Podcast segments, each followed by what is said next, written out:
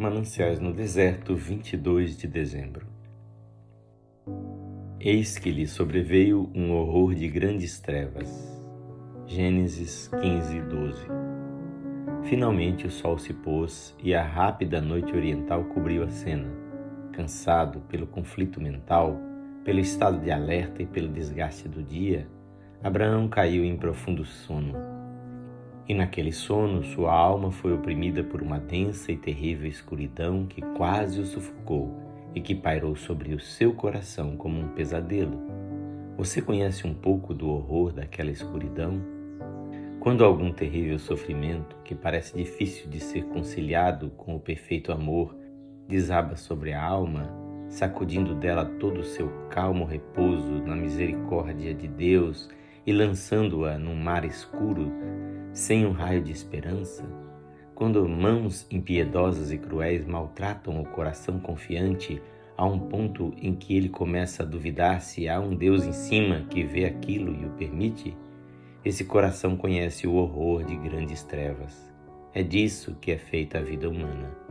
De brilho e penumbra, sol e sombra, cadeias de nuvens, seguidas de aberturas luminosas, e no meio de tudo, a justiça de Deus está executando seus próprios traçados, afetando outros e ao mesmo tempo afetando aquela alma a qual parece estar sendo alvo de uma disciplina especial.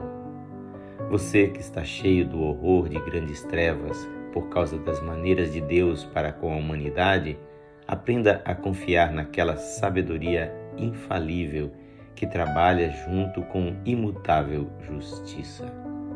E saiba que aquele que passou pelos horrores do Calvário com o grito de desamparo está pronto a lhe fazer companhia pelo vale da sombra da morte até que você veja o sol do outro lado. Que nós, através do nosso precursor, lancemos a nossa âncora, a esperança, além do véu que nos separa do invisível.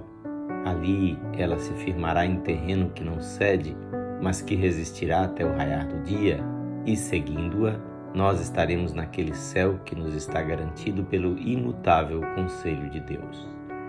Os discípulos pensavam que aquele mar enfurecido os separava de Jesus. E mais, alguns deles pensaram algo ainda pior.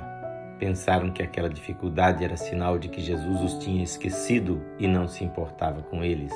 Oh, meu amigo, é aí que está o ferrão das tribulações. Quando o diabo segreda, Deus se esqueceu de você. Quando seu coração incrédulo exclama como Gideão: Se o Senhor é conosco, por que tudo isso nos sobreveio?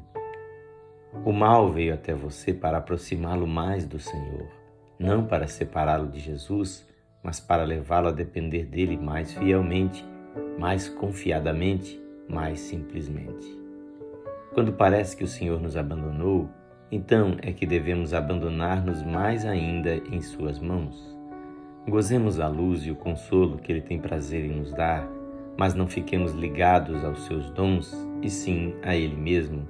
E quando Ele nos mergulhar na noite da pura fé, avancemos ainda através da angustiosa escuridão.